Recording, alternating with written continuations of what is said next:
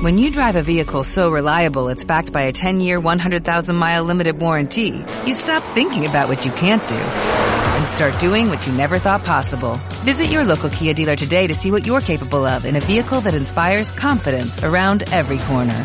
Kia, movement that inspires. Call 800-3334-KIA for details. Always drive safely. Limited inventory available. Warranties include 10-year 100,000-mile powertrain and 5-year 60,000-mile basic. Warranties are limited. See retailer for details.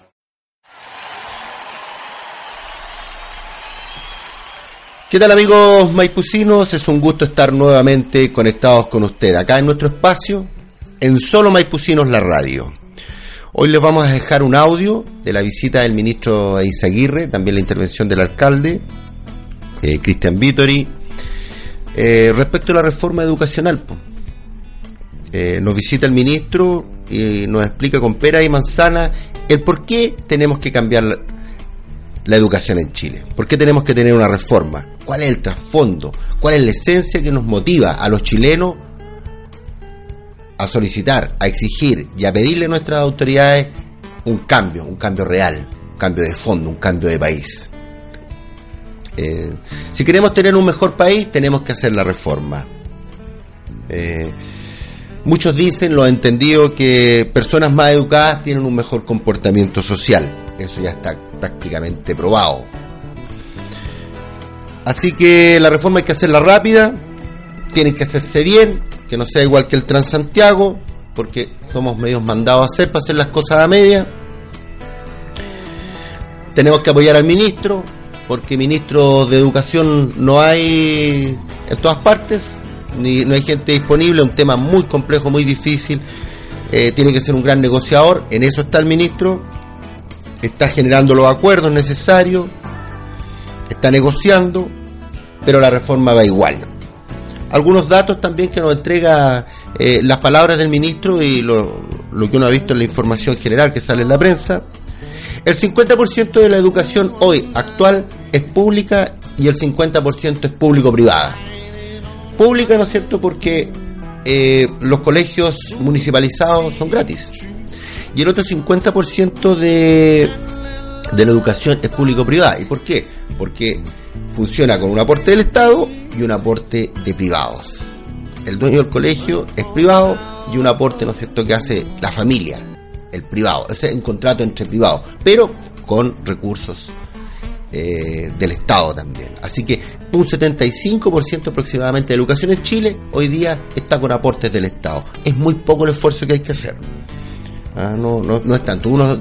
Las cifras, unos dicen que hoy día la educación cuesta entre 120 y 140 mil pesos, una educación de calidad. Otros entendidos dicen que con 80, 100 lucas lo podemos hacer. Esas 80, 100 lucas es sin lucro. ¿ah? Y con eso podemos cubrir una educación de calidad para todos. Es muy importante que se haga esto, amigo. Hay que abordarlo con seriedad. Lo vamos a dejar con el audio, no le vamos a seguir dando la lata. Estuvimos, esto es un audio editado, pues son dos horas que estuvo el ministro, lo podemos resumir solamente a media hora para que para que usted tenga información, pues información de primera plana, el por qué, el por qué tenemos que hacer una reforma. Nos vemos en otra oportunidad, síganos en nuestro medio en www.solomaipucinos.cl, un gran abrazo y nos vemos.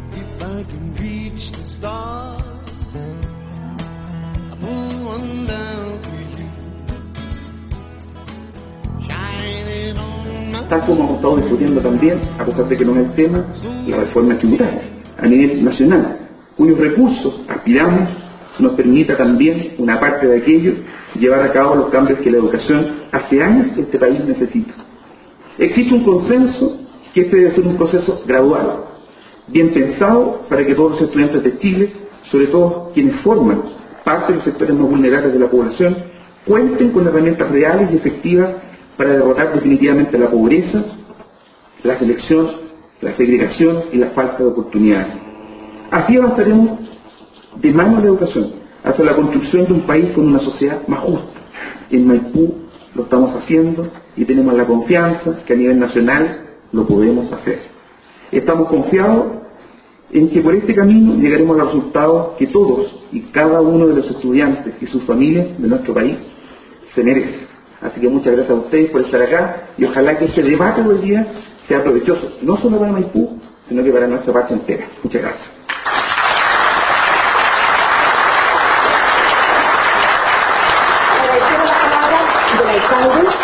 Y él mencionaba el, el tema fundamental que tiene esta reforma educacional que tiene que ver con la injusticia, con la- las diferencias sociales que existe en este país y también con la necesidad de darle a todos los chilenos eh, una buena educación, una educación de calidad. Este seminario es un esfuerzo conjunto entre la Municipalidad de Maipú y la Corporación de Educación. Y este es un proceso que me contaban eh, hace unos minutos, comenzó a comienzos de año, porque la idea es aterrizar y llevar hacia los apoderados, a las comunidades educativas de Maipú, lo que es esta reforma educacional y que también la conozcan, pero también puedan participar en ella, que profesores, eh, apoderados puedan manifestar sus eh, aprensiones, sus dudas. Y este, este, este seminario que tenemos al ministro para poder preguntarle lo que nosotros realmente queremos saber, es también parte de ese esfuerzo conjunto que está haciendo la municipalidad y la Corporación de Educación. Vamos ahora a presentar al ministro que va a hablar para ustedes en una exposición y va a explicar la reforma, pero quiero hacer énfasis de que después se le pueden hacer preguntas. Para eso necesitamos que, por favor, rellenen una hojita que tienen en unas carpetas y las entreguen a los funcionarios de la corporación que la van a subir hasta el escenario para poder formular estas preguntas. Vamos por temas de tiempo a seleccionar solo algunas de ellas, pero esperamos que al menos sean las más representativas y las que puedan dar respuesta a sus inquietudes. Dejo con ustedes, sin más, al ministro de Educación, Nicolás Eiza Aguirre, quien va a realizar la exposición Educación de calidad para todas y todos. Ministro, por favor.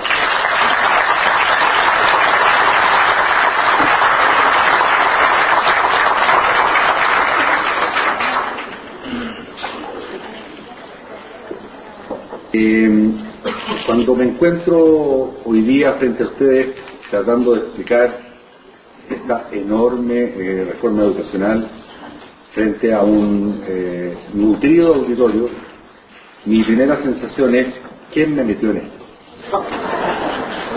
¿O cómo me metí en esto? Esta no es una reforma en contra de nadie, es una reforma a favor de la educación pública, es una reforma a favor de la diversidad educativa que incluye de manera muy importante, significativa, a los colegios particulares subvencionados, es una reforma a favor de los profesores, es una reforma a favor de los asistentes de la educación, es una reforma a favor de la educación inicial, secundaria y universitaria, pero es una reforma compleja.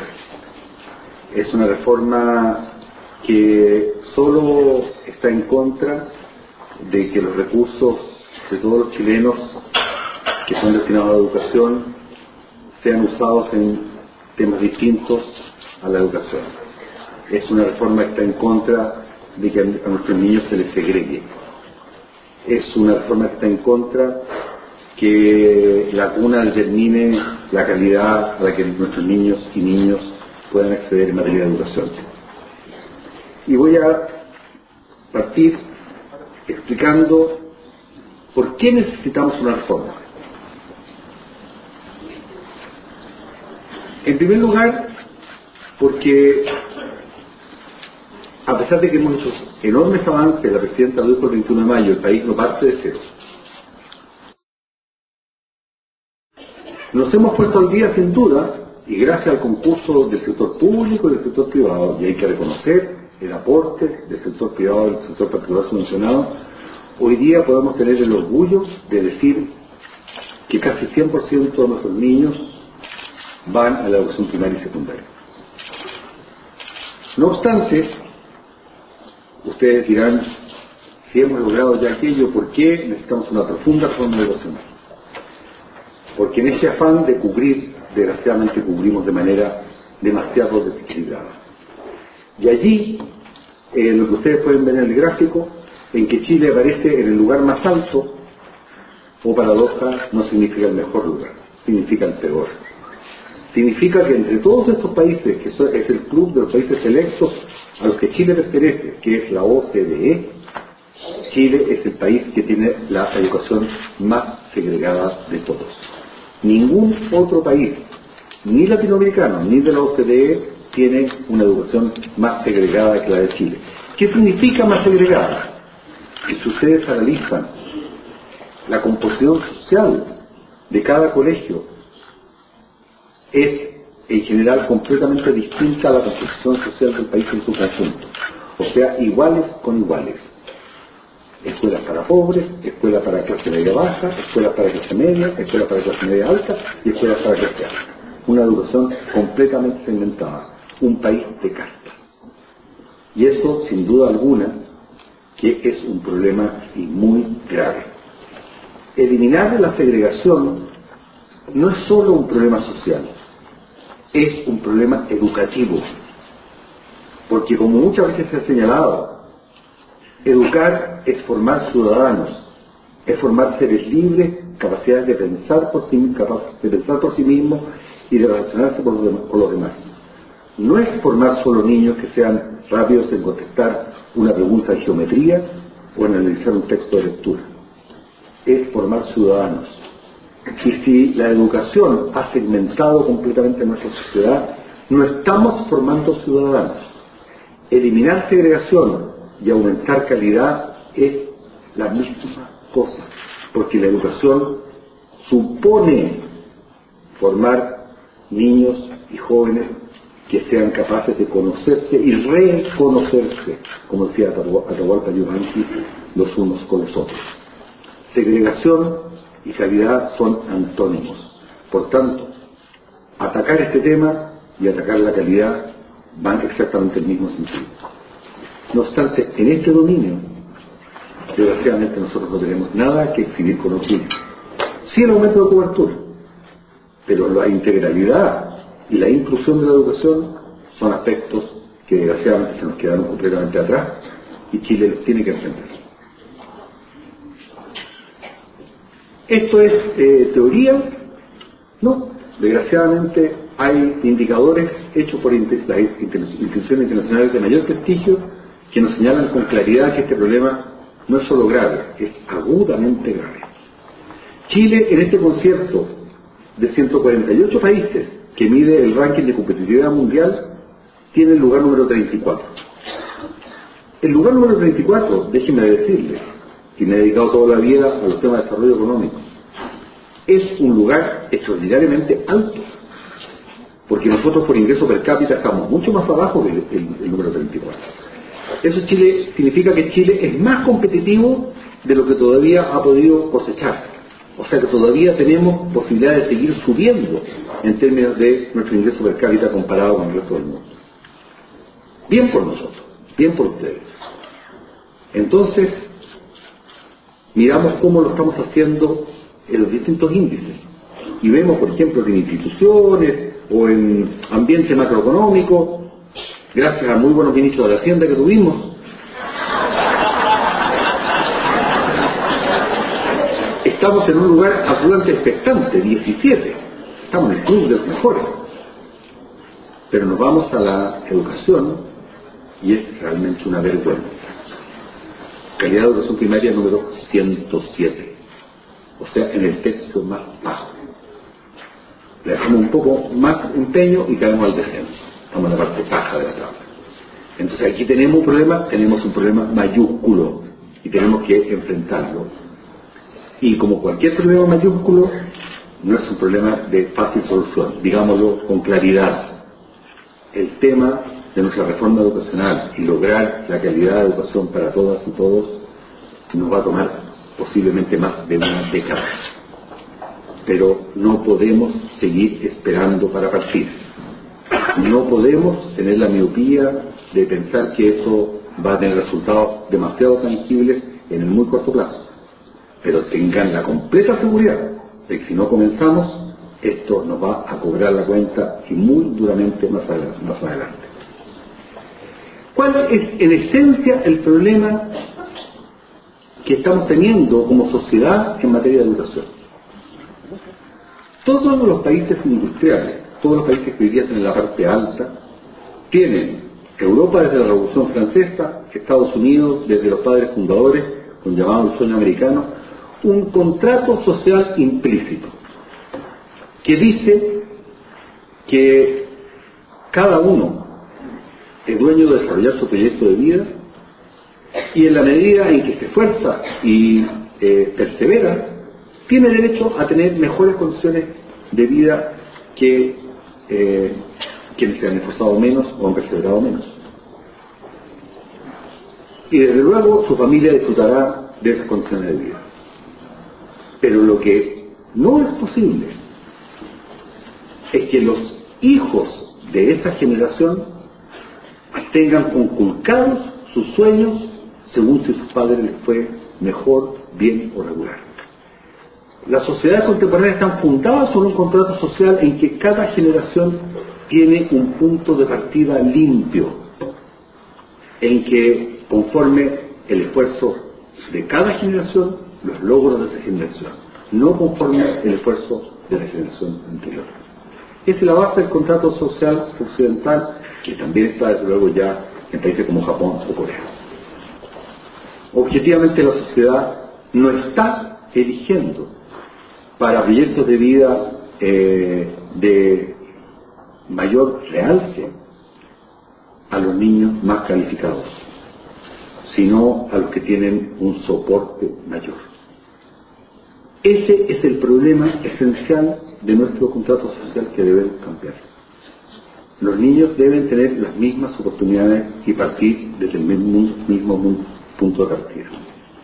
Algunos dicen, este no es un problema, lo que necesitamos hacer es mejorar la calidad para todos, sin hacernos cargo de esta segregación que tiene nuestro sistema educacional. Entonces, lo que basta es que el Estado asegure un mínimo, tal como hoy día tenemos pensiones mínimas, ejemplo. Aseguremos un mínimo y encima el mínimo que cada familia eh, se rasque con sus uñas. Como también en el mundo competitivo el alto de la muralla va subiendo, este simple ejercicio les permite a ustedes concluir que si hacemos eso, pero no alteramos la posición desequilibrada inicial, la sociedad va a seguir eligiendo de modo incorrecto su existencia. Es lo que se suelo decir, si nuestra selección nacional de fútbol fuera eh, seleccionada solo a partir de los niños de una comuna pudiente y el resto no pudiera participar, posiblemente nuestra selección de fútbol, o sea, con toda seguridad, sería bastante mala. Porque los talentos para jugar al fútbol están distribuidos absolutamente en todas partes, en todas las comunas, no solamente en esta comuna seleccionada. Lo mismo ocurre con nuestro sistema educacional. Los talentos, y lo dice claramente la neurociencia, están distribuidos a lo largo de todo el país y ancho. Sin embargo, la sociedad está seleccionando solamente a algunos talentos, los que están parados sobre el taburete apropiado. De lo que se trata la reforma educacional en definitiva es de subir a todos los niños arriba de una escalera para que puedan desarrollar su proyecto de vida. Eso es condición sine qua non para que el país se pueda desarrollar. De lo contrario, vamos a terminar reaccionándonos, enfrentándonos los unos con los otros y estancándonos. Esto es lo que de verdad se llama la trampa del ingreso medio. Las sociedades, como sí lo logró hacer Europa, ahí. Tenemos problemas en la educación inicial, afortunadamente estamos avanzando, en la figura del reconocimiento oficial y el permiso de funcionamiento, porque no teníamos buenos estándares para nuestras vacunas. Teníamos una cobertura de 17% cuando los países desarrollados tienen 33% para nuestra educación inicial. Teníamos confundida la regulación con la provisión de servicios. Ya tengo tres problemas en solo la educación inicial. Sigamos. Tenemos una, educación básica y media completamente segregada, como se lo, he, explicado. Tenemos una educación técnico-profesional que no está habilitando a los niños para el mercado del trabajo. Eh, tenemos eh, una educación que no solo segrega socioeconómicamente, sino que además a todos los niños con necesidades educativas especiales. Tenemos problemas de adaptación de la interculturalidad.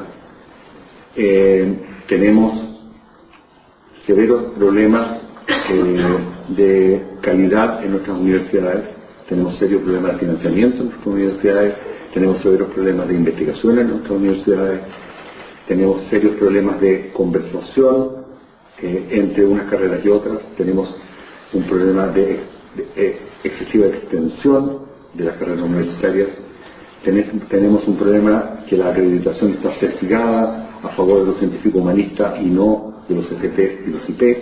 tenemos un problema que los CPT y los IP no conversan con los liceos industriales, tenemos un problema en las condiciones de trabajo de los profesores, en el tema de la jubilación de los profesores, en la formación inicial docente, en la formación inicial docente, en el agobio laboral, en las horas no lectivas, en el avance de la carrera, de la carrera docente, en la formación continua. ¿Sigo?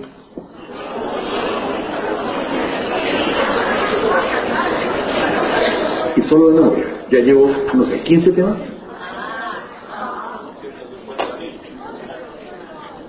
Entonces, porque somos serios, ustedes son serios, nosotros tratamos de ser serios, nadie puede decirles que esto se soluciona con un proyecto de ley en cuatro meses, cinco meses de gobierno. Y por tanto, como somos responsables,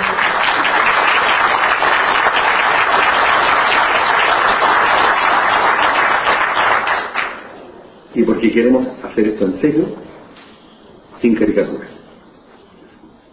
¿Cómo estamos partiendo este mapa de la reforma? Estamos partiendo por el fin al lucro, a la gratuidad y a la discriminación o lo que se llama la mercantilización de la educación. Porque objetivamente, cuando usted es un proveedor de educación financiado por el Estado, ¿saben ustedes cuántos pesos pone el Estado por cada peso que pone el sector privado? En el gran sector subvencionado, esto es el 93% de la matrícula, esto es municipales, en particular subvencionados, pone 14 por cada 15 pesos. ¿A usted le hace sentido que el Estado pone 14 de cada 15 pesos no ponga la regla del juego? Obvio que poner la regla del juego. ¿Cómo vamos a tener una educación inclusiva cuando conviven dos sistemas? Uno que cobra copago, que puede seleccionar, que lucra, y el otro colegio, el otro subsistema, que no cobra copago, que admite a todos los niños y niñas que es inclusivo, que cubre el estatuto docente y el otro no lo cubre. Evidentemente tenemos un problema de un sistema funcionado completamente descompensado. Y si queremos tener un sistema eh, escolar de, calidad para todos y todos, tiene que todo, todo el sistema estar con la regla de lo público. La regla de lo público es que sea de calidad para todos y todos, y por tanto no puede haber copago no puede haber discriminación, no puede haber selección, no pueden retirarse los recursos para otros fines. Pero todo quien quiera enviar a su guagua a el jardín infantil o a la cuna tendrá un lugar público gratuito y de calidad. Esto es un cambio que nos va a poner absolutamente en el primer lugar de América Latina. Afortunadamente esto. Segundo, educación general inclusiva. Fin al lucro, selección y. Me detengo un momento en esto. ¿Significa esto fin a la educación particular funcionada? No, en lo absoluto. Hay que un tipo particular de educación, ya sea particular funcionada o pública, prevalezca sobre la otra. Eso lo determinarán libremente las familias. Pero ambas todo el sector que es financiado con los recursos de todos los chilenos tiene que atenerse a las reglas de lo público, tal como para el reconocimiento oficial.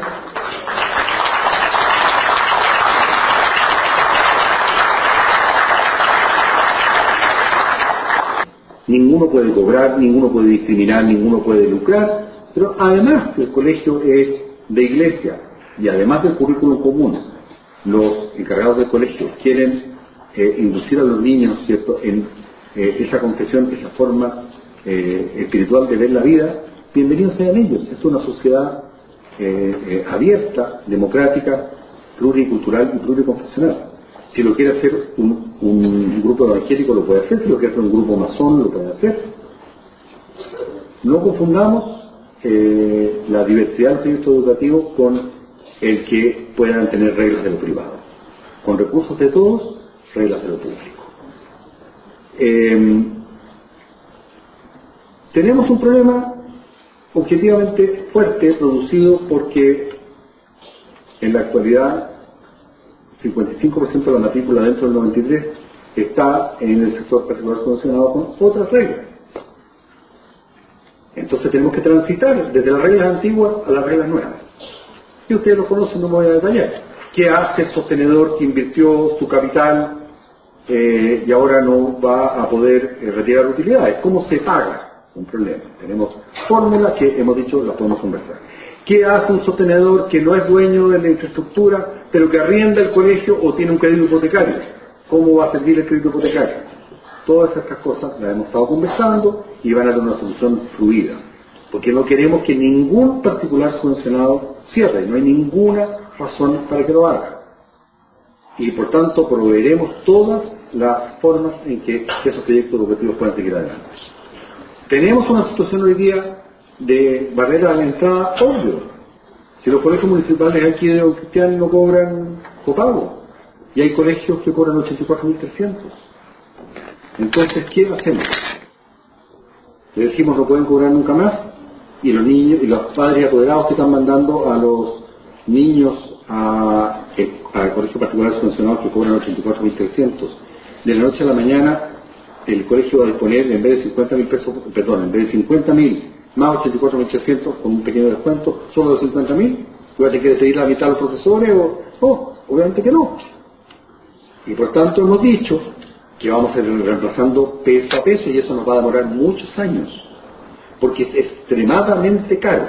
Ustedes son todos buenos para las matemáticas, así que les voy a hacer la matemática rápido.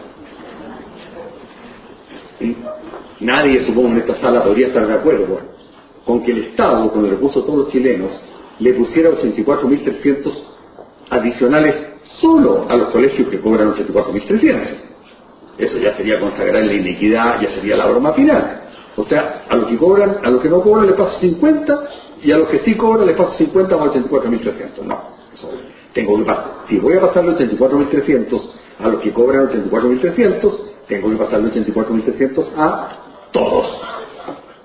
Bien, vamos bien. 84.300 por 12 meses del año, un millón. ¿Cuántos niños hay en el sector municipal y particular sancionado? Tres millones.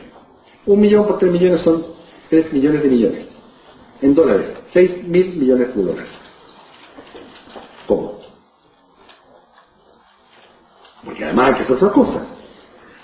Tenemos que tener nuestro plan nacional docente, etc. Entonces vamos a tener que ir lentamente eh, reemplazando peso a peso y nos vamos a demorar. ¿Vamos a pedir que algún colegio reduzca sus recursos? No. Lo único que estamos pidiendo es que con recursos públicos no discriminen a los niños y que en la medida en que vayamos reemplazando peso a peso y por tanto vaya bajando el copago, las barreras a la entrada para que las familias puedan escoger el colegio que quieran vayan disminuyendo. Así se hace camino al andar así se hace de manera fluida, en contra de nadie, a favor de todos. Finalmente el tema del lucro, que tanta... ¿Tenemos nosotros alguna objeción con que algunos profesores hayan instalado un colegio y tengan un colegio de calidad, particular subvencionado, y vivan de su trabajo? Ninguno y si lo hacen muy bien, pueden tener una remuneración bastante buena, porque son emprendedores educacionales de fuste. Ninguno. Los emprendedores educacionales que lo hacen muy bien, que cuentan con la confianza de la familia chilena, que tienen buena matrícula, que administran bien, que tienen calidad y que por tanto tienen una eh, situación de ingresos buena en ese colegio van a tener que tener una remuneración acorde con la capacidad de su gestión. Si todo lo que estamos diciendo es que esto no es como invertir en la bolsa, o sea, yo no puedo ser un inversionista pasivo que nada tengo que ver con el proyecto educacional, que puso una plata y al final del día el colegio lo que está tratando es de juntar algún excedente para poderle pagar al inversionista. Si esto no es, es fábrica salchicha, esto es educación. Y la educación tiene que ser vocacional. Y los gestores de colegios que hagan buenos proyectos de educación, bienvenidos sean. Y bien remunerados, bien remunerados.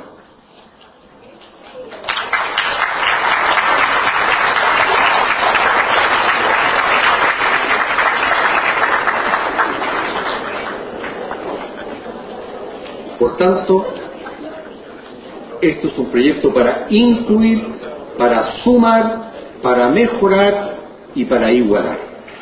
Para mejorar, para igualar, para que tengamos calidad para todos. No en contra de nadie. No es cierto que vamos a cerrar colegios. No es cierto que vamos a cerrar colegios. No es cierto que vamos a reducir el volumen de recursos con que cuesta los particulares subvencionados conculcando el proyecto educacional. No es cierto que vamos a limitar por el hecho de que todos los chilenos financien en el Estado la diversidad de proyectos educacionales. No es cierto.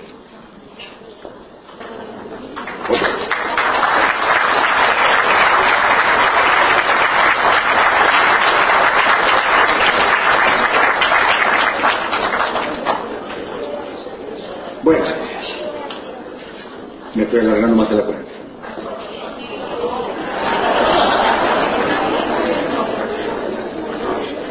Alguien dijo, ministro, ¿y por qué parten al revés de, las- los cristianos? ¿Por qué no partimos por la educación pública, parten con esas cosas que no le importan a nadie en el lucro que paga la selección? A mí me importa mucho.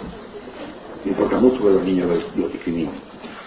Me importa mucho que algunas familias se queden mirando el colegio porque no pueden casarse copa. Pero quiero decirle que en el proyecto que ya se aprobó en general en la, Comisión de Educación, hay una subvención de gratuidad y una subvención escolar referencial ampliada, que en conjunto, habida cuenta que los colegios municipales son gratuitos y que no seleccionan, significarán el, contra su aprobación, al cabo de uno o dos años, varios cientos de millones de dólares adicionales para la educación pública. Adicionales. Lo sabe perfectamente don Cristian Vítor y porque la gente de las municipalidades nos ha dicho, ¿por qué no apuran esa parte, ministro? Porque resulta que la plata adicional que viene solo por este proyecto ya más o menos equivale al déficit que hoy día tiene el municipio. Tenemos nosotros una crítica que hacerle a los alcaldes en su esfuerzo por tratar de tener una educación de calidad. No. Pero, pero el concepto, el problema no es de los alcaldes, el problema es que la educación pública no puede estar en los municipios, por muchas razones.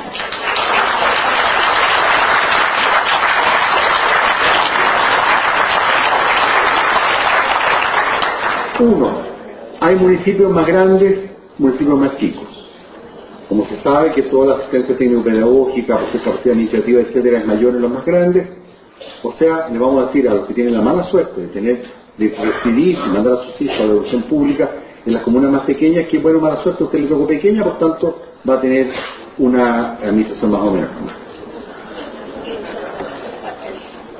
Segundo, hay municipios más ricos que otros. Lo saben perfectamente, hay unos que aportan mucho más. Entonces le vamos a decir a nuestras madres y padres, mire, si usted nació en un municipio rico, buena suerte suya. Si usted nació en un municipio pobre, mala suerte la suya. Eso no es educación de calidad para todas y todos. Pero por último, la educación es algo demasiado complejo e importante como para estar hecho en conjunto con muchas otras cosas que tienen que hacer los municipios. En todas partes del mundo, incluso en aquellos en que la educación depende de los municipios, la actividad educacional pública es de giro único, con participación directa de la comunidad que incluso puede remover a las autoridades educacionales. Es demasiado importante la educación para mezclarla como un combo entre muchas cosas. Vamos a tener una nueva educación pública, de giro único, adecuadamente financiada para, para hacernos cargo de su vulnerabilidad, que no va a estar en los municipios, donde vamos a tener una carrera docente que va a ser respetada por esos colegios, donde vamos a tener capacidad técnico-pedagógica y administrativa de excepción, y donde la comunidad va a tener una palabra clave eh, en la gestión de esa educación. Ayer alguien ironizó en la Cámara de Diputados, lo voy a decir de nuevo. Calculamos que tendremos servicios locales unos 60 más o menos. Como hay 11.000 colegios, eso me da casi 200, pero como la mitad son particulares subvencionados y la mitad son públicos, me daría como 100. Pero nosotros creemos que en una igualdad de trato estos servicios locales de educación tienen que estar abiertos también para que eventualmente los particulares subvencionados, sobre la base de mayores derechos para mayores deberes, entre ellos respetar la carrera personal docente, puedan también adscribirse. Por tanto, no sabemos exactamente cuál va a ser la cantidad, pero la experiencia internacional muestra que en torno a 100, 150 colegios bajo, bajo un servicio local es el tamaño óptimo que permite buenas capacidades de asistencia financiera, técnico-pedagógica, etc. Yo espero sinceramente que tengamos unidad de todos los chilenos y chilenas para poder sacar adelante esto, que no es postergable. Quizás ya nosotros vivimos nuestra vida, quizás ya vivimos lo que había, pero con los niños que vienen tenemos que hacer este cambio, nos lo merecemos y lo podemos hacer. Muchas gracias.